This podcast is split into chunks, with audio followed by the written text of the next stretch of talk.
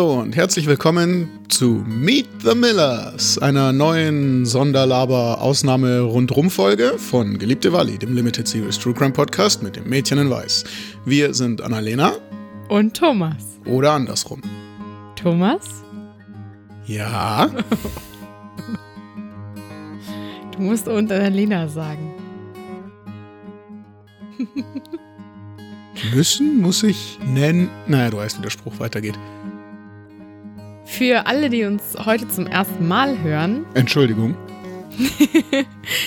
Wir erzählen euch in unserem Podcast ganz viele Details rund um einen über 120 Jahre alten Mordfall aus Annalenas Familie. Der hat sich damals in Kalifornien ereignet und wenn ihr wissen wollt, wie die ganze Geschichte ihren Anfang nahm, dann fangt gerne bei Folge 1 an. Wir haben im Endeffekt auch den äh, gesamten Fall an sich schon eigentlich sehr gut durch. Hm. Aber es gibt immer mal wieder so die ein oder andere Kleinigkeit, die man so hier findet oder da findet, rundherum. Und die besprechen wir dann in unseren Sonderfolgen, den Extra-Hörs. Und heute gibt es tatsächlich eine Folge, die sehr spannend werden könnte, denn wir erfahren nach langer Zeit der Unwissenheit, wie und warum Wally eigentlich von Deutschland nach Amerika gekommen ist. Dun, dun, dun. Ein klitzekleines bisschen Indiana Jones Flair gibt's vielleicht auch. Mal gucken. Pass aber auf, nicht das hier mit Copyright und so, ne? Mhm. Wir fangen jetzt mal an. Es geht heute, das habt ihr am Titel vielleicht schon bemerkt, um die Familie Miller. Die wurden ja auch schon mal erwähnt, aber wir erzählen euch heute erstmal die Geschichte der Familie so Stück für Stück, äh, werden auch ein paar abenteuerliche Episoden dabei erwähnen. Dun, dun, dun, oh Mann.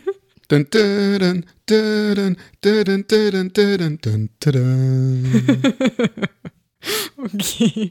Und ähm, dann werden wir am Ende enthüllen, wie denn die Millers jetzt mit der Wally zusammenhingen und wie wir auf diese ganzen komischen Zusammenhänge gestoßen sind. Es ergibt nämlich alles am Ende Sinn. Ihr werdet es merken, man sagt auf Englisch, it falls into place. Alles passt perfekt zusammen. Es ist es ist eine reine Freude.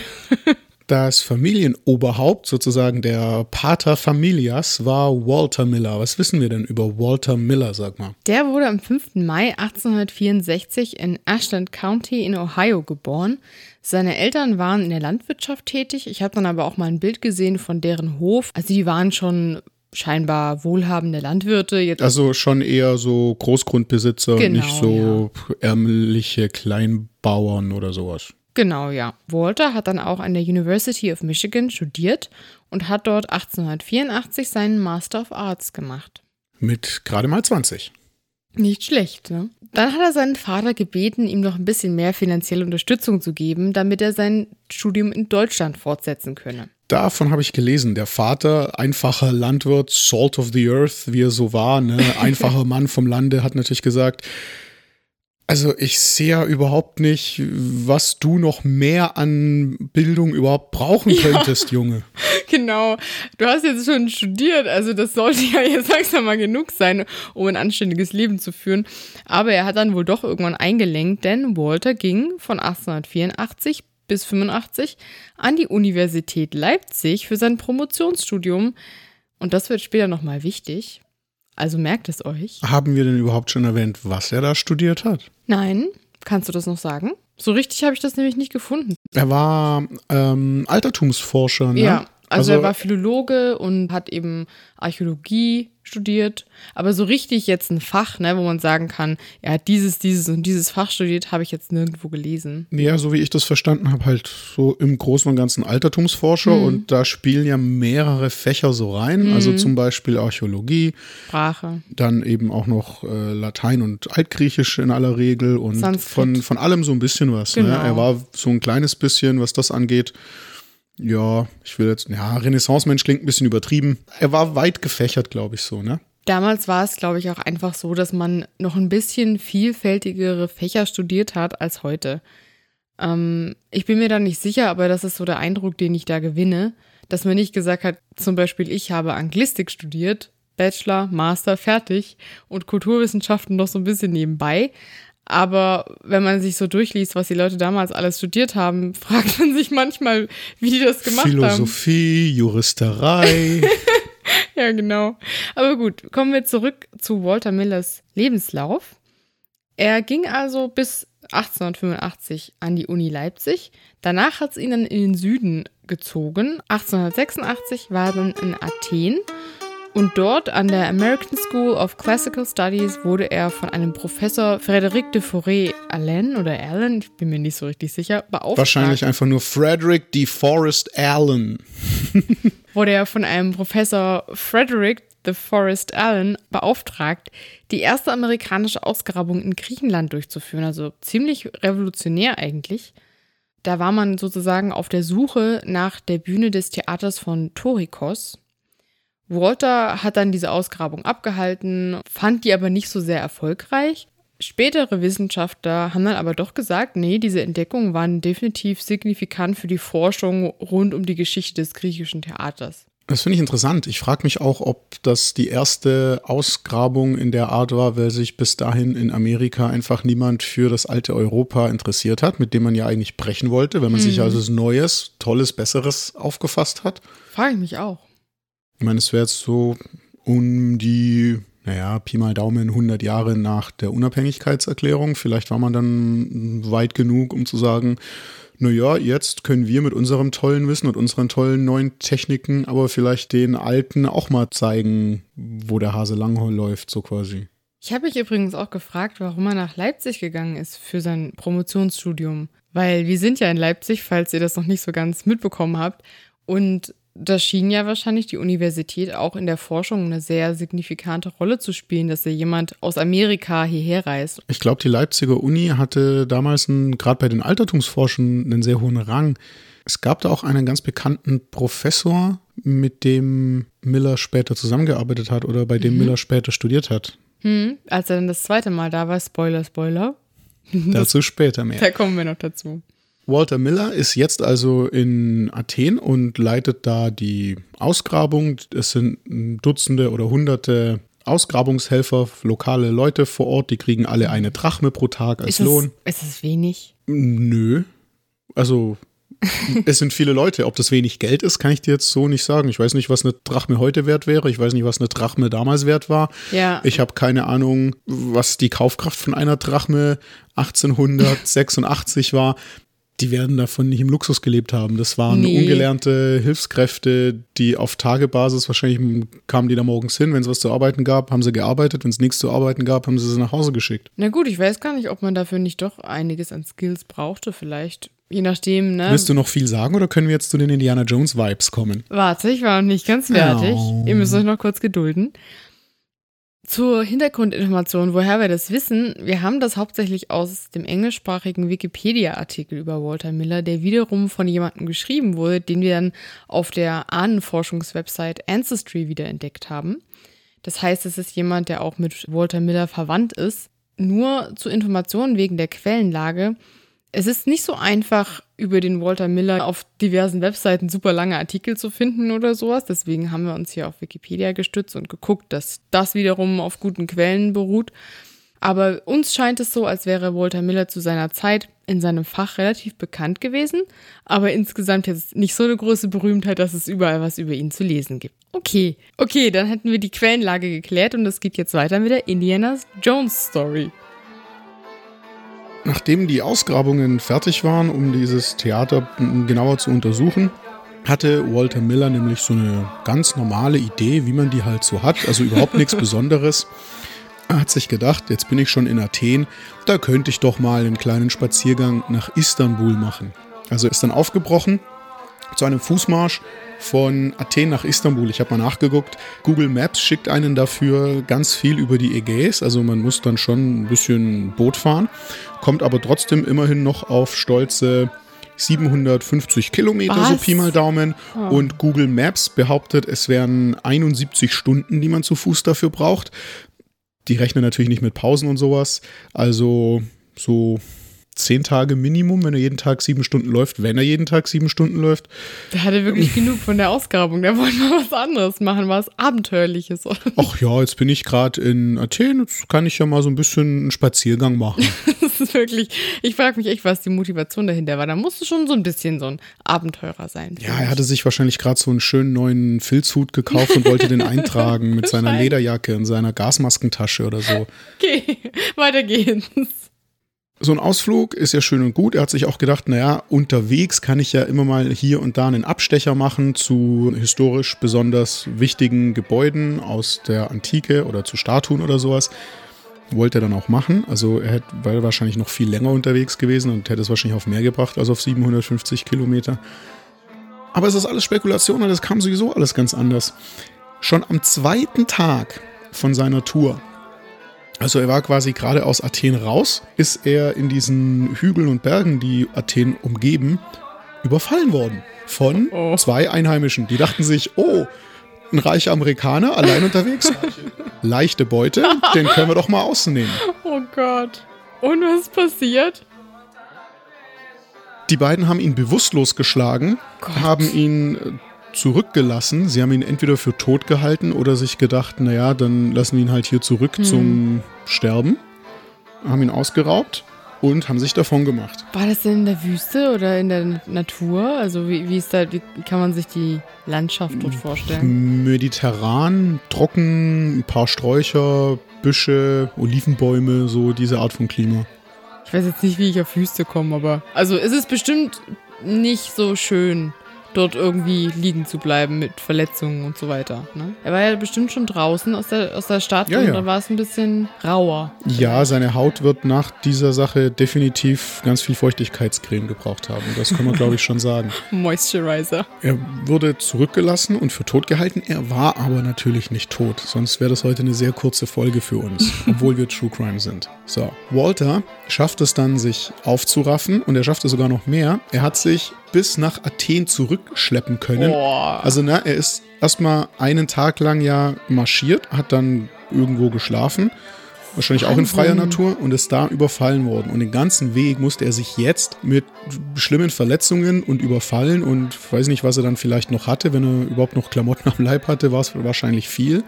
So musste er sich zurückschleppen. Zurück in Athen ist er dann natürlich zu den örtlichen Behörden und hat berichtet, was los ist, hat Beschwerde eingereicht oder Anzeige erstattet. Was würdest du da machen als Behörde? Wahrscheinlich versuchen, die Personen zu identifizieren und irgendwie dingfest zu machen, die das, also, dass ich jetzt die Polizisten losschicke oder so. Ja, die Behörden vor Ort haben es so ähnlich gemacht. Die haben nicht ganz die Polizei losgeschickt, die haben einfach Walter geschnappt. haben ihn zu einem Kapitän in der griechischen Armee ernannt. Oh Gott, was? Den 22, 23-jährigen amerikanischen Studenten und haben den losgeschickt mit dem Auftrag und dem Befehl, diese Banditen zu schnappen, dingfest zu machen und zurückzubringen. Alleine? Ja, schon mit einem Trupp. Also er war dann ja, er war ja, Kapi er war ja Kapitän in der Armee. Als Kapitän hast du Männer unter dir. Ist und dann klasse. ging's los. Das ist ja klasse. Was ist passiert? Haben sie die Leute gekriegt? Sind sie nochmal überfallen worden? Was ist geschehen? Na, wenige Tage später kam er dann zurück und äh, hatte die Leute gefangen. Wow. ist ein bisschen schade, dass man da jetzt nicht mehr dazu weiß. Da hätte ich. Vor allem also, auch so in kurzer Zeit, ne? Ja, das ist. Der wusste ja wahrscheinlich gar nicht, wo die herkommen. Der ist wahrscheinlich einfach zurück in die Berge geritten und hat da geguckt, was los ist oder ob da irgendwer sein Lager hat oder hat da sich ein bisschen umgehört. Ob das die waren, die ihn zusammengeschlagen haben oder überfallen haben, er wusste das ja, er kannte die ja, hat wahrscheinlich gewusst, wie die aussehen. Mhm. Die hatten seine Sachen, damit kann man das ja auch super beweisen. Mhm, das stimmt, ja. Aber trotzdem, also ich äh, erinnere mich mal dran, wie ich so als 22-jähriger Student drauf war. Wenn mir da einer gesagt hätte, hier, Sie sind überfallen worden, hier haben Sie eine Uniform und eine Mütze, Sie sind jetzt Kapitän in der griechischen Armee. Kümmern Sie sich hier selber ist, drum, wa? Hier ist Ihr Pferd, hier ist Ihr Armeesäbel, reiten Sie da mal rüber und machen Sie dir hier, Sie, Sie schaffen das schon. Ich habe vollstes Vertrauen in Sie.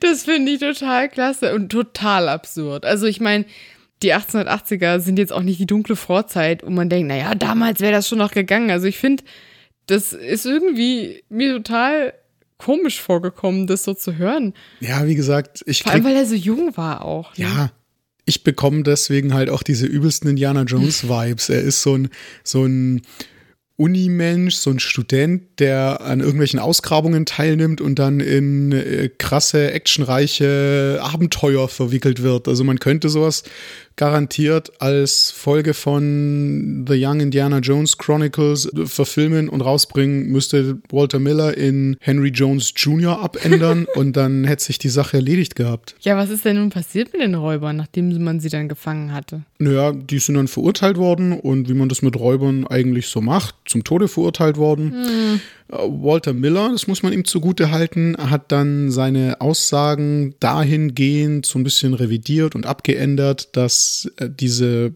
Räuber noch mit zehn Jahre Haftstrafe davon gekommen sind. Also er wollte die jetzt auch nicht an den Galgen oder vor ein Erschießungskommando oder vor was auch immer bringen. Er mhm. wollte auf alle Fälle nicht, dass die halt hingerichtet werden. Ne? Das finde ich aber nett. Also, das ist wieder blöd, ne? Man sagt, der gute Mann wollte nicht, dass sie sterben. Aber gut, ne, wenn du in der damaligen Gesellschaft sozialisiert bist und vielleicht lernst, die haben mich ausgeraubt, die hätten mich da auch sterben lassen, das wäre denen wurscht gewesen, ja, dann können sie selber auch sterben. Und das, ich finde, das zeugt schon davon, dass er auf eine gewisse Art und Weise sozialisiert war und vielleicht auch gebildet, dass er das schon reflektiert betrachtet hat, diese Art von Bestrafung. Und dass er vielleicht auch einfach als Mensch so sympathisch war, dass er den Leuten das einfach ersparen wollte. Ich finde, man darf es nicht überinterpretieren wegen der zeitlichen Komponente und so und weil ja immer noch zehn Jahre Haft und zehn Jahre Haft ist ja immer noch ziemlich lang. Aber im Prinzip finde ich, ist es ein freundlicher Zug von ihm, der sich da zeigt. Ja, die mussten die Haftstrafe dann absetzen auf einer Insel namens Aegina. Ich mhm. denke dabei immer an Angina, wenn ich das lese. ich weiß total, auch nicht so richtig ja. warum. Es ist halt Gefängnis auf einer Insel ist bestimmt auch nicht so der leichteste Alltag, den man als Gefangener so haben kann. Nee, damals war das bestimmt noch alles noch nicht so angenehm. Also noch weniger, als es heute vielleicht der Fall ist. Ich frage mich auch, äh, was Walter Miller denn so im Nachgang von diesen Eskapaden so hielt. Ich könnte mir vorstellen, dass er da vielleicht gar nicht so super Lust drauf hatte, weil er hat dann ja schon für seine Zukunft sich ein bisschen was ich möchte nicht sagen langweiligeres, aber doch äh, gediegeneres ausgesucht, ne? Ja, das stimmt. Er hatte dann irgendwie genug von seinen ganzen Abenteuern und Eskapaden und ist dann zurückgekehrt in die USA und hat im Schuljahr 1886, 87 als Griechischlehrer an der University of Michigan gearbeitet. Also wahrscheinlich altgriechisch. Ja, würde ich auch meinen, weil das halt besser passt in sein gesamtes Portfolio sozusagen. Im Schuljahr drauf hat er dann an derselben Universität Latein und Sanskrit unterrichtet. Also der hat auch wirklich, du kannst ja diese Sprachen auch nur unterrichten, wenn du die selber sehr gut kannst, ne? Und ich vermute mal, wenn er Altgriechisch unterrichtet hat, konnte er trotzdem modernes Griechisch sprechen, weil er ja in Griechenland dort eine Zeit lang gelebt hat. Der wäre ja wahrscheinlich gar nicht klargekommen als Kapitän ja. von seiner Truppe, wenn er die Sprache nicht gekonnt hätte. Ich finde es auch krass. Also, es ist ja nicht so, dass man sagt, der hat irgendwie Latein und Italienisch und Spanisch mhm, oder sowas, ja. was eine Verbindung hat, sondern halt Latein, Altgriechisch und dann noch Sanskrit mit dazu, was ja, ja quasi so das, das indische Latein ist im Endeffekt. Ja, also ne? halt die alten Sprachen aus verschiedenen Richtungen sozusagen. Ich habe lange Jahre Latein gelernt und es hat mir wirklich ausgereicht. Also ich finde es extrem beeindruckend, in so einem jungen Alter solche schwierigen alten Sprachen auf so einem hohen Niveau zu können, dass man sie unterrichten kann. Gallia ist omnia divisa in partes tres unam quant gallum appellantur oder irgendwie so ähnlich. Ja, okay. Wer weiß, was das gerade war, schreibt es uns gerne mal. Walter Miller hatte jedenfalls mit diesem Unterricht in diesen verschiedenen Sprachen seine 50-jährige Karriere als College-Professor begonnen, ohne dass er jemals seinen Doktortitel gemacht hat. Ziemlich beeindruckend, oder? Naja, weiß ich nicht. Für mich, mir kommt er dann eher so vor wie so ein Hochstapler. Oh, also. Nein, ich, natürlich nicht. ich würde halt eher denken, vielleicht ist er einfach nicht dazu gekommen, weil er war ja immer beschäftigt. Der hat ja kein äh, Jahr mal nichts gemacht. Ja, und das er war trotzdem, dazu kommen wir dann später, denke ich mal auch noch ganz kurz, dennoch sowas wie eine Koryphäe auf seinem Feld, Doktortitel ja. hin oder her. Genau, ja, das stimmt. Ja, jetzt kommt auch noch ein bisschen Romantik rein. Am 13. September 1888 hat Walter die vier Jahre ältere Jenny Emerson geheiratet in Racine, Wisconsin. Den Namen könnte man vielleicht kennen. Sie war nämlich die Frontfrau von Emerson, Lake und Palmer. Nein, natürlich nicht. Sie war die Nichte von Ralph Waldo Emerson, einem ganz bekannten Philosophen und Schriftsteller der englischen Ostküste. Er war ähm, es gab damals so eine Strömung bei den Intellektuellen, das war die sogenannte American Renaissance. Da ging es um so eine Zurückwendung zur Natur und all sowas. Hm. Und innerhalb von dieser Strömung gab es nochmal so eine kleine Unterströmung, die Transzendentalisten, die wow. waren wirklich ja, die waren wirklich so, man kann Erkenntnis nur aus der Natur gewinnen und man Aha. muss ganz self-sufficient leben, also alles für sich selber machen, man darf sich nicht auf andere verlassen und, und, und. Sag mal, wo du das gerade so erzählst, da muss ich an Walden denken, diesen Roman, diese Aussteigergeschichte im Prinzip. Hat das auch was damit zu tun? Ja, Walden, ja, Roman oder Geschichte ist es so ja nicht wirklich. Henry David Thoreau hat sich einfach so eine Hütte irgendwo besorgt an dem Walden-Teich in Connecticut und hat da gelebt und hat sich da so seine Gedanken gemacht und hat sich da halt so aufgeschrieben, was ihm durch den Kopf ging. Und dieser Henry David Thoreau zum Beispiel war auch ein ganz wichtiger Vertreter dieser Transzendentalisten. Der war ja ein Schüler sozusagen oder ein Anhänger von diesem Waldo Emerson wiederum. Ja, Emerson war so ein bisschen so eine Art Mentor für mhm. Thoreau. Dieses Ganze auf sich selbst angewiesen sein und sich selbst versorgen. Selbstversorgerleben, und, ähm, ne? Sowas alles. Mhm. Ist alles ganz schön und ganz toll, wenn man auch vor allem weiß, dass Henry David Thoreau einfach von anderen Leuten ganz viel Geld bekommen hat, während er am Teich gelebt hat in Walden weil er es einfach nicht auf die Reihe gekriegt hat, sich selber um seine Sachen zu kümmern und das ständig Sachen kaputt gegangen sind und, und sonst was alles. Dass er quasi einfach zu intellektuell war, um seine intellektuelle Philosophie auszuleben, weil er ja. nicht richtig klargekommen ist im Aber Alltag. es ist schon so eine, dieses so in der Hütte leben und alles selber machen und auf ja. sich selbst angewiesen sein, ist schon so eine arg amerikanische Herangehensweise mhm. an Sachen.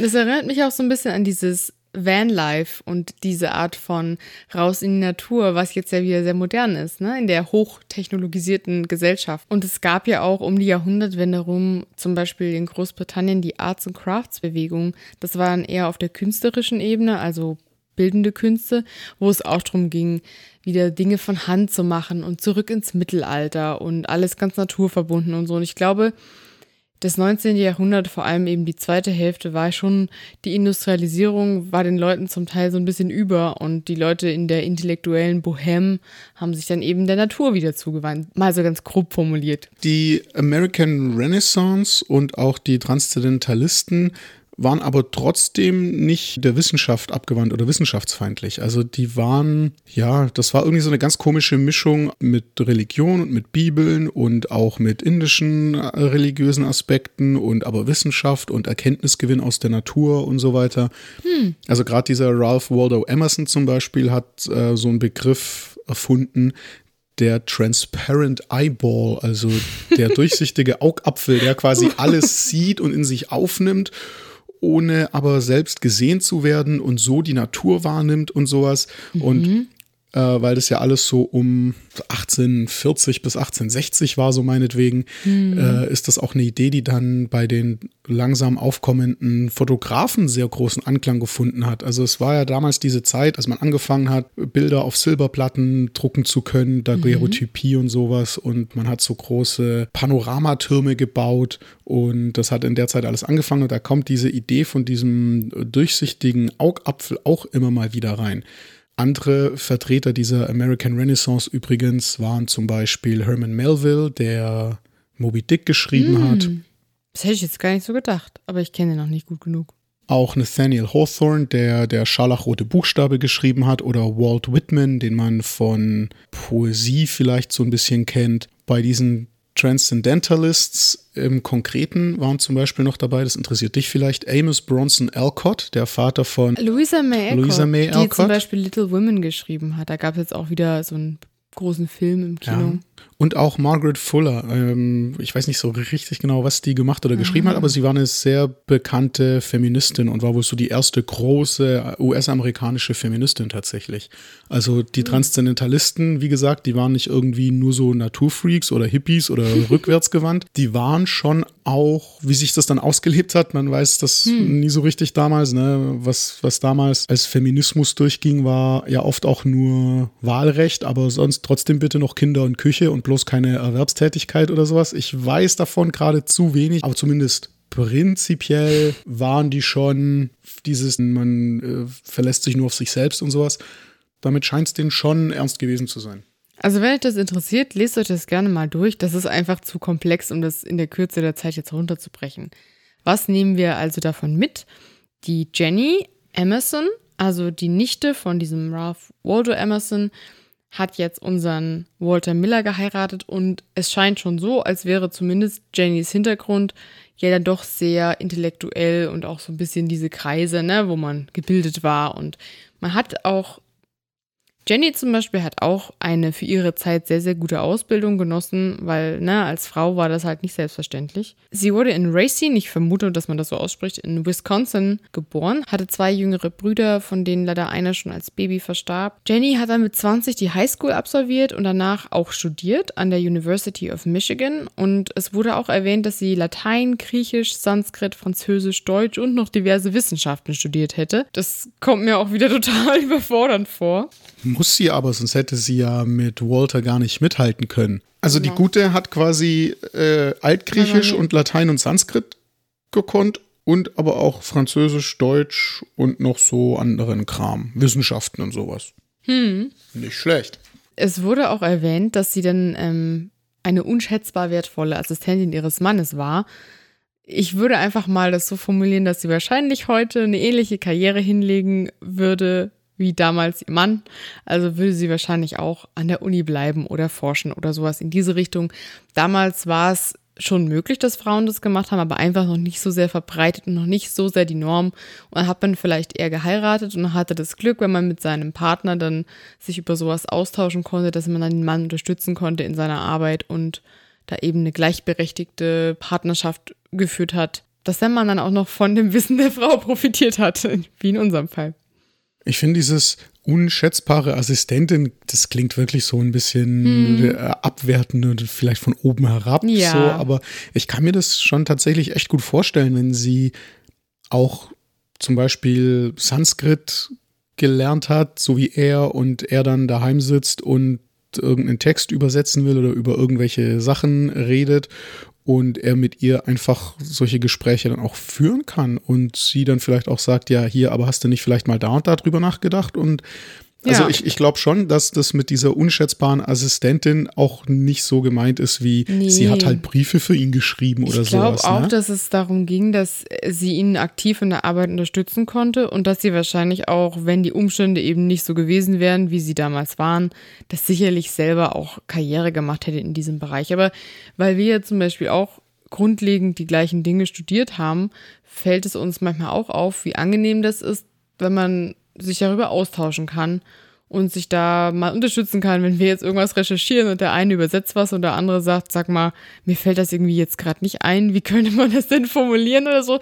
Das ist schön und wenn man das halt wirklich als Job macht, kann das schon sehr hilfreich sein, da einen Partner zu haben, der das versteht und weiß, womit man so konfrontiert ist. Wir schweifen so schlimm ab. Ich hoffe, es stört euch nicht. Das ist ja eine Laberfolge, also ihr müsst damit rechnen, dass es noch ab und zu passiert. Bleibt aber dran, denn am Ende wird alles sich fügen und ihr werdet endlich erfahren, wie Wally nach Amerika kam und warum. Gehen wir mal weiter in der Geschichte. 1889 nach der Hochzeit war Walter dann Acting Assistant Professor an der University of Michigan. Naja, man könnte sagen, das ist sowas wie ein stellvertretender Assistenzprofessor. Das ist ein bisschen ja, schwierig nachzuvollziehen. Ich habe auch mal geguckt, sogar heute ist diese Position schwer zu beschreiben. Er war eben Assistent von einem Professor und jetzt nicht so super fest angestellt, wie er vielleicht hätte sein können. Für mich klingt es so, als wäre der richtige Assistant Professor, also der richtige stellvertretende Professor irgendwie abhanden gekommen. Und deswegen musste er dann einspringen als der Acting Assistant Professor, also genau. als der ausführende, stellvertretende Professor, der quasi den Job macht, ohne den Job wirklich bekommen zu haben. Ja, so, so quasi, also so ein ne? bisschen wie der Stellvertreter vom Stellvertreter. Ja, irgendwie schon. ja. Und dann hat er sich an seine Zeit in Griechenland zurückerinnert und hatte plötzlich ganz schlimmes Fernweh und das hat ihn wieder hinausgezogen in die weite Welt. Hm. Aber nicht wir nach Griechenland, sondern wir nach Leipzig, weil Leipzig ist schöner als Griechenland. Meinst du, der hatte einfach ganz schlimmes Fernweh nach Lerchen? Oh ja, ich glaube, der hat einfach lange keine Lerchen mehr gehabt, hat sich gedacht, ich brauche mal wieder so eine Lerche. Ich kann nicht mehr ohne die leben. Und so sind Walter und Jenny von 1889 bis 1891 in Leipzig gewesen. Dort hat Walter dann als sogenannter Senior am Königlichen Archäologischen Seminar der Universität Leipzig gearbeitet. Gewohnt haben die Millers in Leipzig nach ihrer Ankunft zunächst mal in der Schenkendorfstraße 31. Später sind sie dann nochmal umgezogen und haben dann in der Waldstraße 53 gewohnt. Also heutzutage ist das eine Top-Adresse. Ja. Ne, Waldstraßenviertel, oh. Mhm. Ähm, es wird damals auch schon nicht schlecht gewesen sein.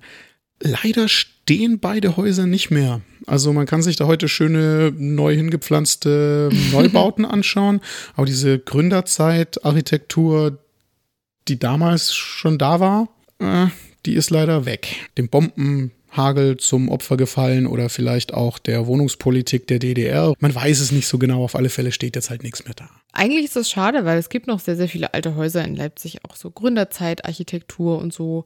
Aber die Adressen gibt es noch. Da kommen wir dann auch nochmal dazu. Und hergekommen sind die Millers ja als zweiköpfige Familie, mhm. aber weggegangen. Wieder zurück in die USA gefahren mit dem Schiff, sind sie dann als vierköpfige Familie in Leipzig waren zwischenzeitlich die zwei kleinen Töchter Edith und Marjorie geboren. Edith 1889, kurz nachdem sie in Leipzig angekommen waren, und Marjorie 1891, kurz bevor sie von Leipzig wieder weggefahren sind. Naja, und dann hat Walter für das Schuljahr 1891-92 eine Stelle als außerordentlicher Professor für Griechisch an der University of Missouri angenommen. Sie haben dann also in Columbia, Missouri gewohnt aber im Herbst 1891 hat er einen Brief bekommen und außerdem noch ein Telegramm vom Präsidenten der Stanford University, einem David Starr Jordan, und er hat Walter eine Stelle angeboten in der neuen Abteilung für Altphilologie an der Universität Stanford. Und naja, was war das Ende vom Lied? Walter hat nur ganz kurz mit dem Vorstand des Kuratorenausschusses in Missouri an der Uni, wo er gerade gearbeitet hat, reden müssen und hat dann nicht nur gleich eine Promotion bekommen, sondern auch eine Gehaltserhöhung und das Versprechen auf eine richtige Professur für Archäologie im nächsten Jahr in Missouri. Aber irgendwie hatte die Universität Stanford dann wohl doch die besseren Argumente und die ist ja wahrscheinlich auch damals schon bekannter gewesen. Und Walter und die Familie hat es dann doch ins sonnige Kalifornien verschlagen und er ist 1892 Professor für Latein und Archäologie in Stanford geworden. Die Familie Miller hat sich also ein Haus in Palo Alto in Kalifornien gebaut und hat sich dort erstmal häuslich niedergelassen. Stanford ist heute ja auch so eine wahnsinnig prestigeträchtige Uni. Also Leute sagen, ich gehe nach Stanford und mhm. das ist gar nicht, ich gehe zur sowieso Uni, es ist einfach Stanford und Stanford ist so wie Harvard oder das, mhm. das MIT oder irgendwie sowas. Ne? Stanford ja. ist eine richtig große Sache. Und es war früher garantiert auch schon so. Wir haben jetzt also einen kurzen Abriss vom Leben der Familie Miller und hauptsächlich natürlich Walter, weil über den konnte man das meiste einfach herausfinden, gehört. Und Jetzt geht's ans Eingemachte, denn jetzt zeigen wir euch die Verbindung zwischen dieser Familie und unserer Walli. To, kannst du nochmal zusammenfassen, wie unsere Recherche in diesem Punkt ihren Anfang genommen hat, falls es der eine oder die andere nicht mehr weiß? Es war in einer dunklen, stürmischen Nacht und es begann alles mit einer schicksalsträchtigen, geschweiften Klammer.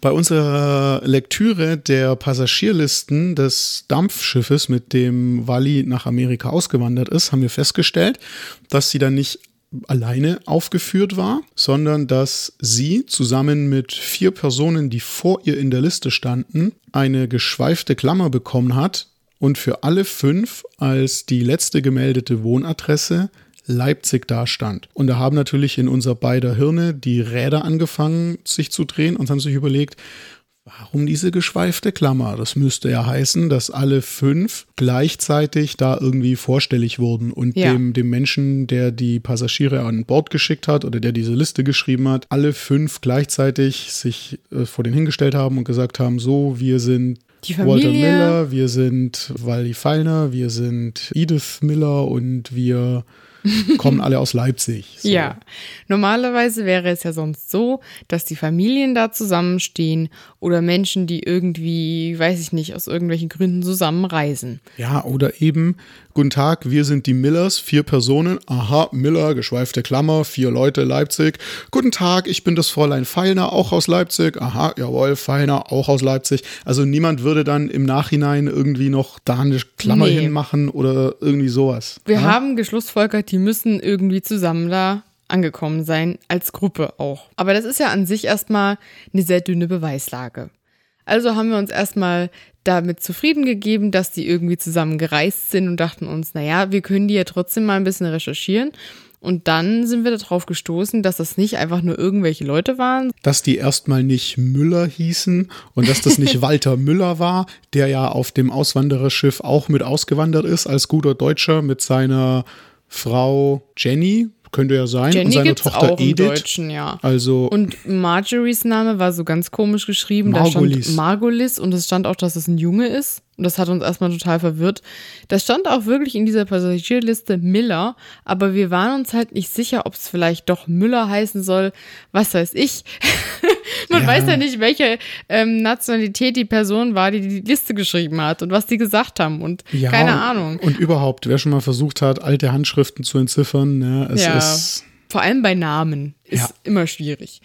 Naja, kannst du dich noch erinnern? Wie du dann drauf gekommen bist, weil du hast ja entdeckt, wer diese Millers jetzt sind und dass das diese Millers sind, diese ja. Altphilologen-mäßigen. ich glaube, das ging tatsächlich entweder über Jenny oder über Edith, weil mhm. bei Edith war ich mir relativ sicher mit dem Namen, vor allem mit dem Vornamen. Ja. Und eine Edith Miller gibt es jetzt auch nicht so viele wie Walter Millers, einfach weil Edith nicht so ein gebräuchlicher Vorname ist wie Walter. Und wir hatten ja das Geburtsdatum, weil da steht ja dann auch immer dabei in dieser Liste, wie alt sind die Personen zu dem Zeitpunkt, wo die Liste geschrieben wird. Das heißt, plus minus ein Jahr kannst du zum Beispiel bei so einer Ahnenforschungswebsite dann reinschreiben, Name, Geburtsdatum und so weiter. Genau, und so bin ich auf Edith gekommen und dann auf Jenny und dann war Jenny gleich noch mit Walter verheiratet und dann hat das Alter noch so ungefähr gepasst. Ich glaube gar nicht so richtig. Das von Walter war in der Liste, glaube ich, auch ein bisschen falsch. Hm. Das von Wally ja auch, ja. wie sich dann herausgestellt hat. Aber auch die kleine Marjorie und die kleine Edith. Also bei Marjorie stand ja da wirklich noch irgendwie drei oder vier Monate in der Liste mit ja, dabei. Das ist schon auch krass. Ne? Also das, da weiß man dann schon, ja, das wird es gewesen sein. Und als dann klar war, dass Walter Miller ja in Leipzig war für diese zwei Semester, ja. dann war es natürlich ganz klar. Und wir haben dann halt festgestellt, das sind Menschen, die beide Deutsch können. Auf Ancestry, dieser Website, die ich erwähnt habe, gibt es eine Zusammenstellung von allen möglichen Informationen zu verschiedenen Leuten, unter anderem auch Edith Miller, die dann ähm, später immer als Teddy bekannt war. Die ist tatsächlich sehr, sehr alt geworden, über 90, und die hat wohl einer Person, die eben auf Ancestry aktiv ist, die da jetzt ihre Stammbäume anlegt und so weiter, erzählt, dass ihr Vater Walter damals, als er das erste Mal in Leipzig war, dort eben Sanskrit gelernt hätte und in dieser Zeit bei einem deutschen Professor gelebt hätte. Du hast, glaube ich, auch die Adresse von diesem ersten Aufenthalt rausgefunden, oder? Der Aufenthalt äh, 84, 85, mhm. da hat er noch in der Nürnberger Straße 40 gewohnt. Und das war dann wahrscheinlich zusammen mit diesem anderen Professor, bei dem er eben Sanskrit gelernt hat. Walter hat seiner Tochter Teddy zufolge auf den Straßen von Deutschland, also wahrscheinlich auf den Straßen von Leipzig, Deutsch gelernt. Wenn er wirklich in Leipzig Deutsch gelernt, ich weiß, dass er auch in der Schweiz war und so, aber wenn er in Leipzig Deutsch gelernt hätte, hätte er den besten Dialekt von allen gelernt. Nämlich Sächs Sächsisch. Oder als Amerikaner dann eher schon Angelsächsisch irgendwie. ich weiß nicht. Orchword Play Day. Nein, so hat er nämlich nicht gesprochen, denn der Professor, bei dem er lebte, wusste wohl gar nicht, dass Walter kein Deutscher war, bis der Walter irgendwann mal, als sie abends nach dem Abendbrot abgewaschen haben, einen grammatikalischen Fehler beim Sprechen gemacht hat, der wohl dem Professor dann irgendwie zum ersten Mal aufgefallen ist oder dass es ihm zum ersten Mal aufgefallen ist, Moment, das, das kann kein Muttersprachler sein, der würde diesen Fehler nicht machen. Wahrscheinlich war Walters Sprache irgendwie zu korrekt und er hat sogar beim Sprechen noch einen Genitiv benutzt oder so. und das ist dann dem deutschen Professor aufgefallen, der dann gesagt hat, hä, was, wie? Wir sagen doch eigentlich wegen dem Schild. Niemand sagt wegen des Schildes. So Vielleicht damals schon noch. Aber ich weiß es nicht, weil natürlich ist das eine super schöne Geschichte und wenn die Edith das so wusste, das war bestimmt so eine Anekdote, die sich in der Familie immer erzählt wurde. Ist jetzt nicht, als wäre das super viele Generationen her.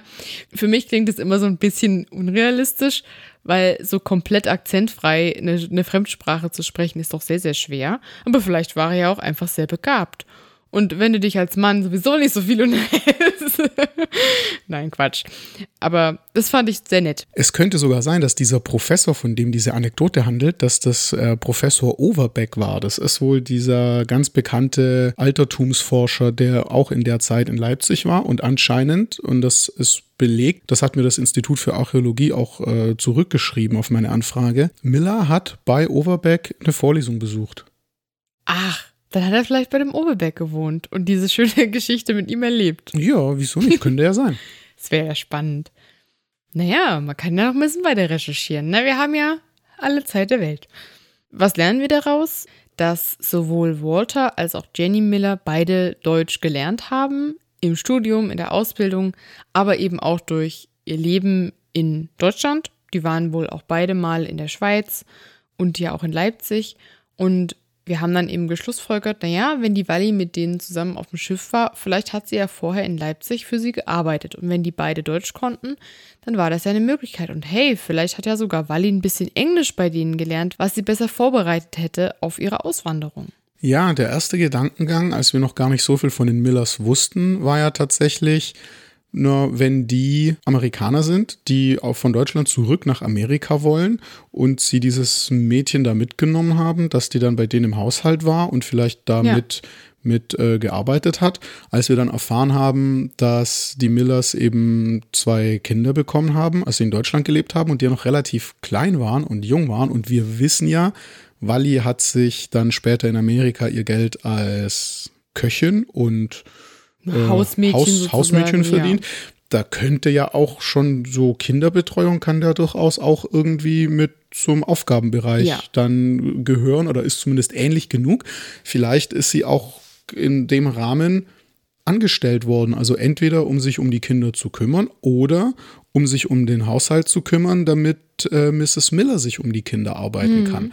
Und dann kam ja noch dazu, dass wir auch wissen, Wally ist ja auch nicht gebürtige Leipzigerin. Ja. Das heißt, die Vermutung liegt dann auch nahe, dass sie ja hierher kam und hier auch nicht Familie oder äh, Freunde oder Bekannte hatte und dann hier ja arbeiten musste. Also sie konnte ja, ja hier nicht zu Hause bei den Eltern im Haushalt irgendwas machen oder, oder auf einem Hof arbeiten oder, oder so. so. Ja, weil das gab es hier ja nicht. Die musste angestellt sein in irgendeinem Haushalt. Es war auch zum Beispiel oft so, dass junge Frauen erstmal in der Kinderbetreuung gearbeitet haben und dann eben später vielleicht zum Beispiel als Köchin, weil Köchin war schon wieder so ein bisschen höher angesehen.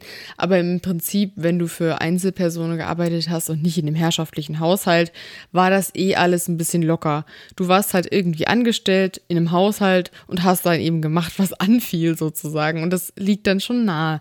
Aber es war halt immer noch keine hundertprozentige Sicherheit bei diesen Überlegungen. Nee, dabei, es ne? waren alles ganz viele Indizien bis jetzt. Und was wir bräuchten, ist eigentlich so diese berühmte, auf Englisch sagt man dazu immer Smoking Gun. Also man bräuchte so richtig das, das Ding, das den ganzen Fall zunagelt, wo man sagt, so jetzt sind wir uns aber hundertprozentig sicher.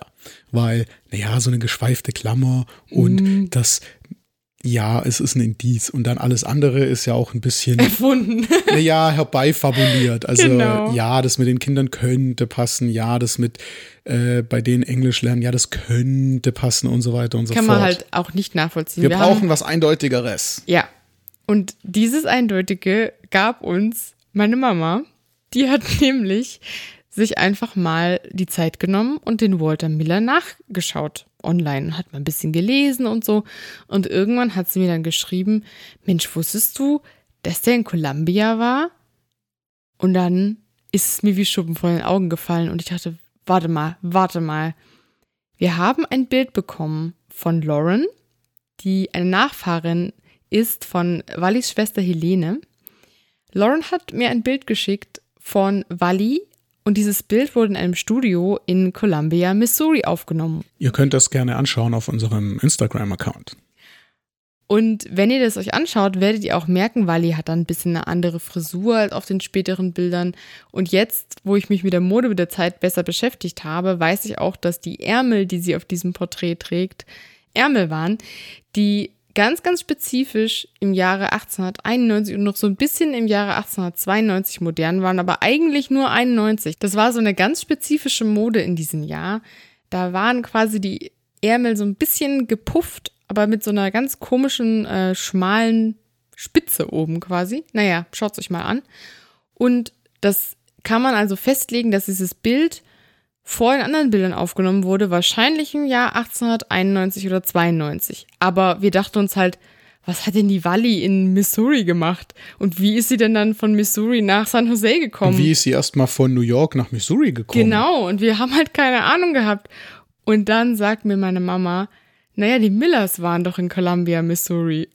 Und dann haben wir natürlich nochmal nachgeschaut, realisiert, ach, die waren dort mal eine kurze Zeit, weil eben der Walter da angestellt war an der Uni, bevor er abgeworben wurde von Stanford, wie wir erzählt haben. Und dann, Thomas, ist mir das absolut Beste. oh Gott, ich freue mich so in die Hände gefallen. Ein Foto von Edith und Marjorie Miller, diesen kleinen Mädels, was im gleichen Studio aufgenommen wurde wie das Foto von der Walli. Im gleichen Studio, im gleichen Jahr und wahrscheinlich war das sogar der gleiche Fototermin. Und eventuell, und jetzt wird es wieder ganz sehr fabulierend, eventuell stand sogar Walli, während die Mädchen fotografiert wurden, irgendwie abseits oder hinter ja. der Kamera. Und vielleicht Hat war das, Gesichter gemacht. Ja, klar. Und vielleicht äh, sind ja die Fotos von Wally und von den Miller Girls auch in der gleichen Sitzung entstanden, in der gleichen Aufnahmesession. Ja, das habe ich mir nämlich auch gedacht, weil die Kinder haben ja dieses Alter, was sie haben, die entwickeln sich ja sehr schnell. Und es ist ja sowieso nur eine Zeitspanne von einem maximal zwei Jahren. Und ähm, das ist halt wirklich genau das Gleiche, weißt du, der gleiche Print vom Bild, die gleiche Bildfärbung, weil ja. da geht ja auch die Zeit, vergeht ja und das verändert sich dann und so. Ich zeige euch das mal auf Instagram. Das war so eine krasse Entdeckung für mich, weil es, es zeigt ja auch, die muss ja das Geld gehabt haben, um so ein Foto gemacht zu haben. Die muss das Geld gehabt haben für diese Überfahrt.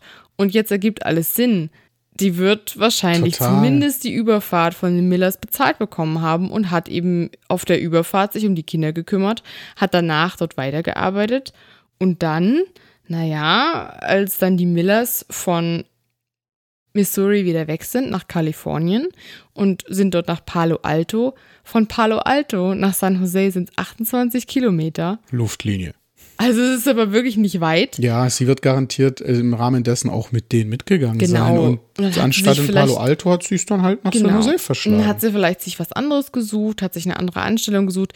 Die Millers haben sich ein Haus gebaut, vielleicht war das dann ein bisschen zu viel für die Valley, ein bisschen zu groß oder sie hatten jemand anderen dort angestellt ja, oder, oder gar die Mädchen waren mehr. alt genug oder genau. äh, Jenny hatte nicht mehr so viel anderes zu tun und konnte sich dann mehr um so doof es klingt, Haushalt und Kinder sich kümmern. Ja, wenn du keine kleinen Babys mehr hast, keine Krabbelkinder oder Säuglinge, dann machen die natürlich auch, ich will nicht sagen, die machen weniger Arbeit, aber damals liefen die Kinder ja auch mehr mit und ähm, so ein wirklich so ein kleines Baby brauchte noch viel, viel mehr Aufmerksamkeit als so ein zwei, drei, vierjähriges, ne? Ich stelle mir das mit den Bildern von diesen Mädchen wirklich irgendwie so vor, hier, Miss Feiner, ich will mal schön Bilder machen gehen von den, von den Kindern, dass wir schöne Erinnerungen haben, wollen sie nicht mitkommen? Ach ja, wieso eigentlich nicht? Wenn ich dann schon mal da bin, ich könnte doch auch mal ein Foto von mir machen lassen. Das kann ich dann schön an meine Schwester und an meine Mutti zu Hause schicken. Hm. Hat sie denn ja nicht gemacht. Hat sie Oder gemacht. vielleicht, wir Weil die ja Helene war ja noch nicht da und wir haben es ja von Lauren, die ah, hat es von Helene und die Helene hat es wahrscheinlich dann wieder mitgenommen. Stimmt, wir haben es ja von Helenes Nachfahren bekommen, aber Helene hat es ja zum Zeitpunkt bekommen, als sie noch nicht in Deutschland Oder war. Oder Wally hat es einfach bei sich ja, und hat es dann der Helene sein, gegeben oder was weiß ich, keine Ahnung. Oder Helene hat es geerbt. Oh, das kann auch sein, ja. Oh Mensch. Aber das sind so süße Kinder. das ist so niedlich, sich das vorzustellen, weißt du? Und die Wally hat auf dem Bild so ein süßes Halstuch an und hat sich da ganz schick gemacht und so. Da würde ich jetzt wieder rein interpretieren, dass die wahrscheinlich ein gutes Verhältnis hat und haben mir vielleicht sogar das Foto bezahlt oder sowas. Aber egal. Wir wissen auf jeden Fall jetzt, warum die Wally erstmal überhaupt ausgewandert ist, wahrscheinlich, weil sie einfach die richtigen Umstände hatte und wie sie dann nach Columbia gekommen ist und dann schließlich eben auch nach San Jose. Wir wissen jetzt, wie Wally in den Westen kam. und meine Mama hat das alles ermöglicht. Vielen Dank dafür. naja, also es haben sich dann irgendwann eben die Wege getrennt von den Millers und Wally. Aber die waren wahrscheinlich sehr ausschlaggebend für ihre Entwicklung und dafür, dass sie überhaupt ausgewandert ist. Man kann jetzt böse sein und sagen, na, wenn die nicht gewesen wären, wäre sie vielleicht da geblieben und es wäre nichts passiert. Aber es ist ja leider nicht gesagt, dass es ihr super ergangen wäre, wenn sie da geblieben wäre. Das sind immer solche Sachen, die mag ich eigentlich nicht, weil ich bin der Meinung, die Dinge passieren halt und entwickeln sich und dann ist es halt so. Aber es hat mir sehr, sehr geholfen zu verstehen, warum sie eben ausgewandert ist und wie ihr Weg war und auch die Vorstellung, dass sie vielleicht die Gelegenheit hatte, vorher so ein bisschen sich vorzubereiten, sprachlich. Die Frage kam ja auch mal, ne, ob sie vorher Englisch gelernt hat. Und es ist jetzt an dem Punkt nicht auszuschließen, dass sie vielleicht so ein bisschen vorbereitet war ja, auf das, was sie dann erwartet. Ne? So ein bisschen Konversationsenglisch mit mhm. den Millers. Hello, die waren ja auch beide, is, also how are you? zumindest der Walter war ja auch Lehrer, ne? Vielleicht ja, nicht sogar für Deutsch, Spra aber ja, aber Sprachen, also für ja, Sprachen immerhin. Ja, genau. Auch wahrscheinlich mehr so ganz ähm, ich weiß jetzt nicht, wie das mit Altgriechisch ist, aber ich kann mir schon vorstellen, dass es wahrscheinlich so ist wie Lateinpauken und wie Lateinpauken damals halt noch viel mehr war, ne? Mhm. Geht nach Hause ist eine Bewegung auf etwas zu, also musst du was benutzen. Halt so relativ stumpfsinniges Regeln lernen und durchexerzieren und Endungen aufsagen muss, ja. tis, nt, imus, itis, e und so. ja, also das ist drin. Nein, aber das ist gut, ja da heute immer beim Englischen, so. Da hatte sich beim Englischen auch leichter. Also ich meine, da hast du dein he, she, it, das S muss mit und ansonsten ist da nicht viel los mit Endungen auswendig lernen. Von daher ja. eigentlich, äh, ja. Sie hatte gute Leute da, die ihr das hätten ein bisschen beibringen können. So viel steht schon mal fest. Und die Wally hatte eine bessere Ausgangssituation, als wenn du wirklich alleine auf dem Schiff gewesen wärst, ohne irgendeinen Ansprechpartner, ohne die Sicherheit, einen Job zu haben, da wo du hingehst. Sie wusste, ich habe eine Familie, für die ich sowieso schon arbeite, die können mit mir einwandfrei auf Deutsch kommunizieren, falls ich halt kein Englisch verstehe oder es noch nicht so gut kann. Die können mich halt auch finanziell unterstützen, weil ich ja für sie arbeite. Und dann ist es ja so ein Ausgleich. Wenn sie jetzt wirklich in der Situation gewesen wäre, ganz alleine auf sich gestellt mit ihrem eigenen Geld ohne irgendeine Begleitperson auch, ne? Diese Reise für so ein junges Mädchen ganz alleine oder eine junge Person generell ist ja auch nicht so ohne Gefahren. Und da war ihre Ausgangssituation schon sehr viel sicherer. Und natürlich ist es immer noch eine unglaublich krasse Entscheidung, auszuwandern in dem Alter. Aber es gibt einem ein bisschen Sicherheit und ein bisschen Vertrauen, dass das schon seinen Weg gehen wird, wenn man weiß, ne, die Umstände sind halt so. Du sag mal, ich weiß, ich habe mir mit dir zusammen damals Jäger des verlorenen Schatzes angeschaut. Haben wir auch Indiana Jones und der letzte Kreuzzug angeguckt? Nee. Das ist schade, weil das wäre wieder ein Argument mehr für mich, dass ich sagen kann, Walter Miller ist eigentlich so ein bisschen wie Indiana Jones. In Indiana Jones und der letzte Kreuzzug dringt Indiana Jones nämlich Wasser aus dem heiligen Gral und wird somit, naja, es ist erstmal so ein bisschen impliziert, dass er dann sehr lange leben wird und ähm, nahezu unsterblich ist und all sowas. Und so ein bisschen war es bei Walter Miller doch auch so, ne? Der war auch im hohen Alter, sah der immer noch sehr jugendlich aus und war ein granatenmäßiger Snack, dass es nur so raucht. ja, der sah super jungenhaft aus. Da gab es auch eine Anekdote, die ich auf Ancestry gelesen habe. Das ist eine ganz gute Vorlage. Die Jenny Miller war ja vier Jahre älter als ihr Mann. Also eigentlich ist das ja kein relevanter Altersunterschied in dem Sinne. Aber die ist wohl schon sehr, sehr früh ergraut. Also hat graues Haar bekommen. Und dann hat man sie auf den Reisen manchmal für die Mutter von ihrem Mann gehalten. Das ja. ist ganz schön fies wenn sie ja auch graue Haare hat und wenn ihr Mann halt auch äh, altert wie so ein griechischer Gott. Dann, ja, wirklich. Also, also, es gibt ein Foto von der Familie Miller mit noch anderen Anverwandten, das teilen wir euch. Ihr glaubt es nicht. Da ist die Edith auf dem Schoß von ihrem Vater oder so an ihn dran gelehnt und du denkst, das könnten Geschwister sein, weil der Walter Miller dermaßen jung aussieht. Und die Jenny sieht einfach aus, wie sie halt ist im Alter, nur eben mit diesen hellen Haaren. Gut, auf dem Bild könnten die auch blond sein, das weiß man jetzt nicht. Sie wirkt auf alle Fälle älter. Und Walter Miller, äh, der wirkt jetzt nicht jungenhaft oder sowas, Ich aber halt schon. wie so ein schneidiger Bursche. Ich finde, er sieht du? wirklich wie ein Junge aus. Also sehr, sehr jung. Aber nicht so jungenhaft, sondern schon mehr so schneidig. Aber Gebt halt, mir, gebt mir Feedback. Gebt uns gerne Feedback, was ihr darüber denkt, weil das ist wieder so eine total sinnlose, spannende Sache. Aber die Millers schienen doch an sich eigentlich sehr sympathisch zu sein und deren Nachfahren äh, leben auch die Erinnerungen an die beiden und ihre Kinder. Und die Edith zum Beispiel ist ja sehr alt geworden, die ist erst, wann war das? 1980 ist die verstorben. Genau. 1980, das muss man sich mal vorstellen. 91 habe das ich, ist noch glaube nicht ich, so lange her. Ja, das ist wirklich nicht lang her und Die hat die Gene von ihrem Vati geerbt wahrscheinlich. ja, Die wahrscheinlich. Langlebigkeits-, Jungenhaftigkeitsgene. Obwohl sie auch ihrer Mutti sehr ähnlich sieht, finde ich. Und die hieß ja dann immer Teddy und über die habe ich ganz viele niedliche Sachen gelesen. Also, dass die wohl eine ganz tolle war und auch als Oma richtig beliebt und also die war eine ganz liebe Frau. Leider ist ihre kleinere Schwester Marjorie nicht annähernd so alt geworden. Da gab es mal einen tragischen Unfall beim Baden. Ja, das war, glaube ich, 1910. Da war die Marjorie 18, oder? Hm. Also sie war noch ein ganz junges Mädchen. Die Familie, die Kinder waren aktiv und viel draußen. Ne? Die hat, glaube ich, sehr, sehr gut geschwommen, die Marjorie. So hieß es, ja. Die sei eine sehr gute Schwimmerin gewesen. Aber sowas passiert, ne? Solche Unfälle und das hat natürlich überhaupt nichts mit ihren Fähigkeiten zu tun, aber mh, das tat uns schon weh, weil die Familie allgemein ja einen sehr fröhlichen, liebevollen Eindruck macht. Man liest viel über die Anekdoten und was sie so gemacht haben und die waren auch viel unterwegs, äh, waren intellektuell in den Kreisen sehr bekannt und so.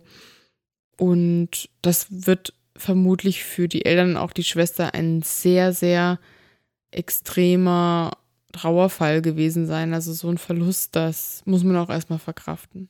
Umso schöner fand ich es zu hören, dass ihre Schwester Edith eben trotz dieses Verlustes in den jungen Jahren so ein, so ein glückliches Leben geführt hat, wie es sich anhört. Und dass auch die Eltern zusammengeblieben sind und dass es irgendwie die Familie gemeinsam überstehen konnte.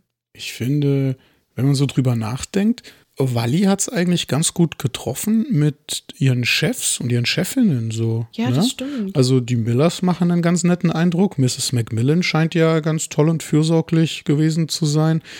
Vom Orseray House, dem großen Hotel, wo sie gearbeitet hat, zwischendurch wissen wir es jetzt nicht hundertprozentig, aber wenn da Fred Schielers Vater der, der Chef davon war, dann kann ich mir nicht vorstellen, dass der irgendwie schlimm arschig gewesen sein würde oder so. Wir haben ja mittlerweile, beziehungsweise ich bin ja mittlerweile auf die Geschichte von Mrs. Macmillan gestoßen. Ich überlege noch, ob ich die mal teilen möchte oder nicht, beziehungsweise eben ihre Partnerschaft und ihren Mann, weil da gab es eben leider auch einen sehr, sehr tragischen Zwischenfall.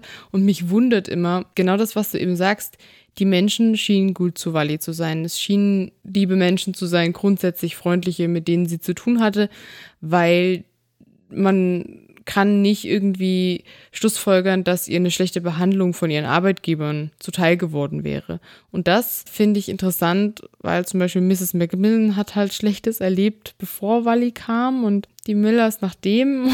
die waren aber alle so nett. Und es tut mir so leid. Warum ist alles so schlimm? Ah. Im Grunde finde ich es manchmal halt verrückt, wenn man sich das überlegt, weißt du, die Familie Macmillan hatte einen ganz tragischen Verlust zu betrauern. Die Millers auch. Die Familie Feilner und die Familie Cosetti. Weißt du, wenn ich da jetzt so drüber nachdenke. Und für Thomas Allender, die Familie Allender Ja, sicherlich auch, auch, Das auch. darf man auch nicht vergessen. Ja, abs- es sind einfach absolut. viel zu viele blöde, tragische Sachen passiert weißt in unserer was? Geschichte. Das ist dieser Spruch, unter jedem Dach ein Ach. Ja. Oder jeder hat sein Päckchen zu tragen. ja. Vielleicht sollten wir manchmal einfach darüber nachdenken, dass es in jeder Familie, in jeder Partnerschaft, überall irgendwann mal irgendwas gab, was den Menschen sehr übel mitgespielt hat. Und es ist keine Schwäche, wenn einen das mitnimmt, wenn einem das aus der Bahn wirft. Es ist schön, wenn Menschen resilient sind und das überstehen und danach es wieder positiv weitergeht für sie. Aber mich lehrt das vor allem, dass einfach überall mal irgendwann was Blödes passiert. Ja. Und dass einfach niemand verschont ist von irgendwas Schlechtem Ja. und niemand verschont ist von was Gutem. Und dass man es vor allem von außen halt nicht sieht. Du Genau, siehst auf dem Bild genau. vom jungenhaften Professor Miller kein tragisches Schicksal. Oder du siehst auf einem Zeitungsbild von Mrs. Macmillan kein tragisches Schicksal. Ja. Die siehst du immer nur von dir selbst. Und dann denkst Mhm. du, dass es du so viel schlechter erwischt hast als andere Menschen. Und Ja. einige Menschen haben das bestimmt auch, ist gar keine Frage. Natürlich. Aber es Aber- haben viel mehr andere Leute halt auch mal was Schlechtes erwischt. Und man sieht immer nur in sich selber rein und alle anderen immer nur von außen. Mhm. Manchmal muss man so ein bisschen seine Augen und sein Herz öffnen und einfach versuchen, daran zu denken, dass jeder Mensch mit irgendwas zu kämpfen hat. Und genauso wahrscheinlich, wie das jedem was Schlechtes passiert, ist halt auch einfach, dass Menschen Glück haben und tolle Sachen erleben. Ich meine, guck mal, ne, da lernst du so einen schneidigen Schmied kennen, der sich in dich verliebt und der sieht gut aus und der hat sein eigenes Geschäft und seine Familie ist total nett und du bist so begeistert, dass du seine Sprache lernst und du hast deine Kirchengemeinde gefunden in einer fremden Stadt. Alles ist dort eigentlich anders. Du kennst niemanden und plötzlich hast du ganz viele Freundinnen, die dich lieb haben und du hast eine liebe Arbeitgeberin, die dich nicht prügelt und fertig macht. Ne, also ich meine, das hätte ja auch alles anders kommen können. Und ich denke das bei meinem Leben manchmal auch, was habe ich denn für ein Glück gehabt? Und wie dankbar kann ich sein für so viele Sachen? Und das hat sich Wally bestimmt auch manchmal gedacht.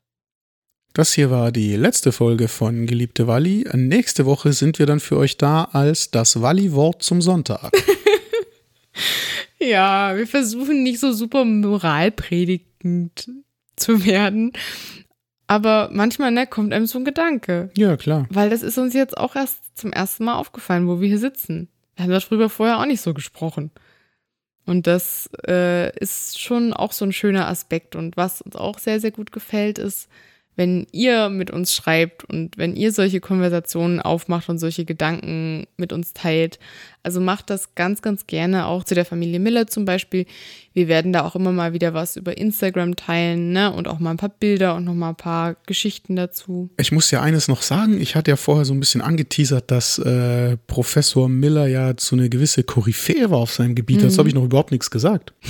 In seinen späteren Jahren hat er sich dann dran gemacht, äh, Homer zu übersetzen, also Odyssee und sowas, Iliad, ne? Und er war wohl der Erste, der es geschafft hat oder der es sich ähm, dran gesetzt hat, der das machen wollte, Homer so ins Englische zu übersetzen, dass das Versmaß erhalten bleibt. Oh, dieser, wow. dieser teptametrische Dactylus. Keine Ahnung, dieses Ding, ne? Also, Pterodactylos. Ja, genau, genau das. Er wollte, dass ähm, Homers Ansichten über prähistorische Flugsaurier ähm, auch schön auf Englisch zur Geltung kommen. Ich habe einmal im Lateinunterricht ein lateinisches Gedicht ins Deutsche übersetzt und dann nochmal in das Versmaß gebracht im Deutschen. Und es war sehr einfach. Ich habe das natürlich nicht auf dem Level gemacht, wie das der Walter Miller gemacht hat, aber das war ziemlich schwer. Und wenn man sich dann sowas wie die Odyssee oder die Iliad vornimmt, na, Heidewitzka, hat er das Ja. durchgezogen, hat er das geschafft? Ja, er hat es geschafft. Wow. Es ist wohl auch irgendwie relativ kurz vor seinem Tod ist er wohl damit fertig geworden. Es ist sehr lange Zeit quasi die Standardübersetzung gewesen, weil es eben auch die erste war, die dieses Versmaß beibehalten hat. Na, also es geht hier nicht ums Reimschema oder so, es geht wirklich nur, in Anführungszeichen, nur darum, dass es der gleiche, Der gleiche Rhythmus, Rhythmus von ist, ne? betonten und unbetonten Silben ist. Und das ist bei Homer eben so ein bisschen was Kompliziertes mit genau sieben betonten Silben in der Zeile und eben so einem Daktylus. Ich glaube, das ist betont, unbetont, unbetont, betont, unbetont, unbetont, betont. Also im Endeffekt muss er so sprechen, dass, äh, na, Hm, ja, aber es okay. muss halt trotzdem sich gut anhören und Sinn ergeben. Und ich glaube, Das man sitzt da bestimmt schwer. tagelang über einem Wort. Hat ihm da die Jenny auch geholfen? Bestimmt. Er hat es oder? nicht alleine gemacht. Er hatte, er hatte Hilfe von einem Mitstreiter, der das Mhm. mit ihm zusammen wohl auch äh, herausgebracht hat. Aber natürlich wird die Jenny, also komm, Ich glaub's auch. Du Jenny, hier schau mal, ähm, ich habe hier diese Stelle im, im Ah. originalen Griechisch. Meinst Warte du, ich kann mal. das auf Englisch so sagen? Findest du, findest du das passt? Ist Aber das also gut? ich würde das, nee, nee, ich glaube, nee, da musst du noch mal ran. Meinst du nicht, das heißt eher das und das? ja, okay, Mutti. Ey, verdammt.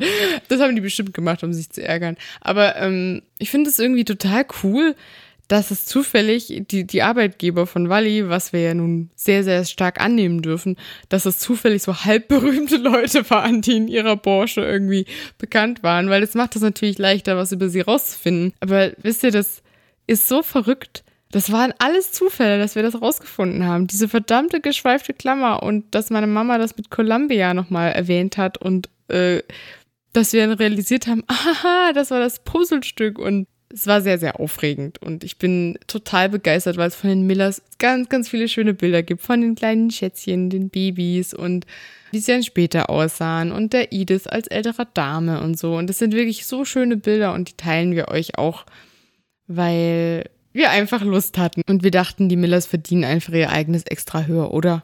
Ja, absolut. Und nachdem uns ja auch ganz viele Leute immer wieder gefragt haben, wie das eigentlich mit der Recherche ist und ob wir nicht auch mal in der Folge was zur Recherche erwähnen könnten, kam das auch noch hinzu. Also wenn ihr auf Instagram immer ganz fleißig uns angeschrieben habt wegen irgendwas mit der Recherche, dann klopft euch jetzt mal auf die Schulter. Diese Folge gibt's fast ausschließlich nur wegen euch und den Millers. Und wir werden auch noch mal später ein bisschen darüber reden, was wir sonst so für Quellen hatten und wie wir da so rangegangen sind und auch noch mal mehr auf die Familien von Helene Feiner und John Crosetti eingehen. Das erwartet euch noch, weil ganz am Ende sind wir immer noch nicht. Aber wir haben ja erwähnt, Für diese Folge dann aber langsam, aber sicher schon. ja, das stimmt. Wir haben auch erwähnt, dass ihr uns gern schreiben könnt, falls ihr nochmal erinnert werden wollt, wie das geht. Wir haben einen Instagram-Kanal. Da findet ihr uns unter geliebtewalli-podcast. Du an? Hm. Ich habe mitbekommen, dass sich Leute schon bei Instagram komplett neu angemeldet haben, einzig Ja. und allein, weil wir immer davon reden und weil sie die Bilder sehen wollten, von denen wir ständig reden. Ja. Ich finde das faszinierend. Das Hättest ist total gedacht? toll. Nee, hätte ich nicht gedacht. Ich hoffe, ihr kommt klar mit Instagram und es überfordert euch nicht und ihr denkt so, Gott, wäre ich hier nie hergekommen. Aber die Bilder, das hilft wirklich. Und wir machen ja auch immer mal Videos. Ich habe letztens mal so eine Videoreihe gemacht, die hieß Einander liebhaben im späten 19. Jahrhundert. und da geht es so um das Thema Beziehung und so weiter und Intimität und was da alles so ging und was nicht. Solche Sachen finde ich zum Beispiel auch ganz cool, weil da kann man mal schnell irgendwas raushauen und mit Bildern und so weiter. Und deswegen, wir wollen auf jeden Fall auch Instagram gerne, wenn der Podcast soweit dann irgendwann abgeschlossen ist, weiterhin nutzen, um mit euch zu kommunizieren. Wenn ihr aber sagt, ach, Instagram ist nix, ich will das nicht und ich will mich da nicht anmelden und auf gar keinen Fall, was könnt ihr denn dann machen? Also zum einen kann man sich auch mal am Computer die Bilder vom Instagram-Kanal angucken, ohne sich anmelden zu müssen. Das ist vielleicht auch schon mal der ein oder andere Tipp für viele. Ne? Also man kann das auch mal ganz ohne Benutzerkonto machen und sich einfach nur die Bilder anschauen, weil darum geht's ja. Dafür haben wir den Kanal ja. Ansonsten Bin mir nur gerade nicht sicher, ob man dann für immer runterscrollen kann. naja, aber zumindest ein paar Bilder kann man sehen. Ja. Und ansonsten dürft ihr uns liebend gerne eine E-Mail schreiben. geliebtewali.googlemail.com Mhm. Geliebte Wali in einem Wort? Ja, geliebtewali.googlemail.com und da haben wir auch schon sehr, sehr liebe Nachrichten bekommen und wir freuen uns ganz, ganz sehr, wenn ihr uns schreibt. Wenn ihr uns so sehr wertschätzt, dass ihr uns gerne einen Kaffee ausgeben wollt, dann dürft ihr das gerne auf co-fi.com machen. Da gebt ihr einfach geliebte Walli ein und wenn ihr ein PayPal-Konto habt, dann könnt ihr uns damit quasi einen oder zwei Kaffees ausgeben, wenn ihr das gerne möchtet. Ja, wir haben das halt mal so mit angelegt. Ansonsten, ja, ist sonst noch irgendwas? Naja, wir haben ja eine Laberfolge, also äh, mache ich jetzt nochmal ein bisschen Eigenwerbung. Übrigens, das mit der Eigenwerbung, ihr könnt da ja auch gerne abschalten, wenn euch das. Was? Ich musste gerade an Peter Lustig denken, der immer am Ende von jeder Löwenzahn-Folge äh, so in die Kamera gesagt hat, als schon die äh, Outro-Melodie lief, äh, nicht vergessen. Abschalten. Und dazu immer so eine, so eine Drehbewegung mit seiner Hand gemacht hat, weil die Kinder, wenn ihre eine Kinderfernsehsendung vorbei waren, ja. Ja. abschalten sollten. So war das früher. Ich weiß, dass es mit der Eigenwerbung manchmal stört. Wir versuchen das deswegen am, am Ende halt zu haben, dass man das auch ausschalten kann, wenn man das nicht hören möchte.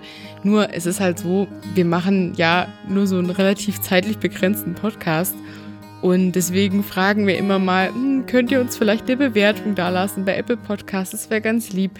Einfach weil diese Algorithmen, die funktionieren ja so, du musst neues Material hochladen, sonst denken die Algorithmen, hm, da ist wohl nichts mehr, das können wir jetzt eh vergessen. So. Wenn aber Leute eben das weiter anhören und irgendwie eine Bewertung schreiben oder sowas, dann wird der Podcast noch eher anderen Personen, die den noch nicht kennen, angezeigt. Die Geschichte von Wally liegt uns wirklich am Herzen und wir freuen uns einfach, wenn die so viele Leute wie möglich hören. Und das erklärt vielleicht so ein bisschen, warum wir diese Eigenwerbung machen, auch wenn wir uns selbst dabei manchmal ein bisschen unwohl fühlen. Ich hoffe, ihr seht es uns nach, dass wir das immer mal machen. Wir wollen eigentlich nur mit euch in Kontakt treten und freuen uns ganz sehr, wenn ihr uns mal schreibt. Ich bin super toll. Ich find's cool, Werbung für mich selber zu machen. Das stimmt. Das ist auch okay. also okay. Wir, wir müssen uns verabschieden. Wir werden schon wieder viel zu albern. Was denkst du? Wollen wir, wollen wir Schluss machen? Wir kennen uns gerade mal ein paar Jahre. Oh Mann. Es ist wirklich Zeit. Es ist Zeit auf Wiedersehen zu sagen. Auf Wiederhören. dun, Tschüss. dun, Tschüss. Tschüss.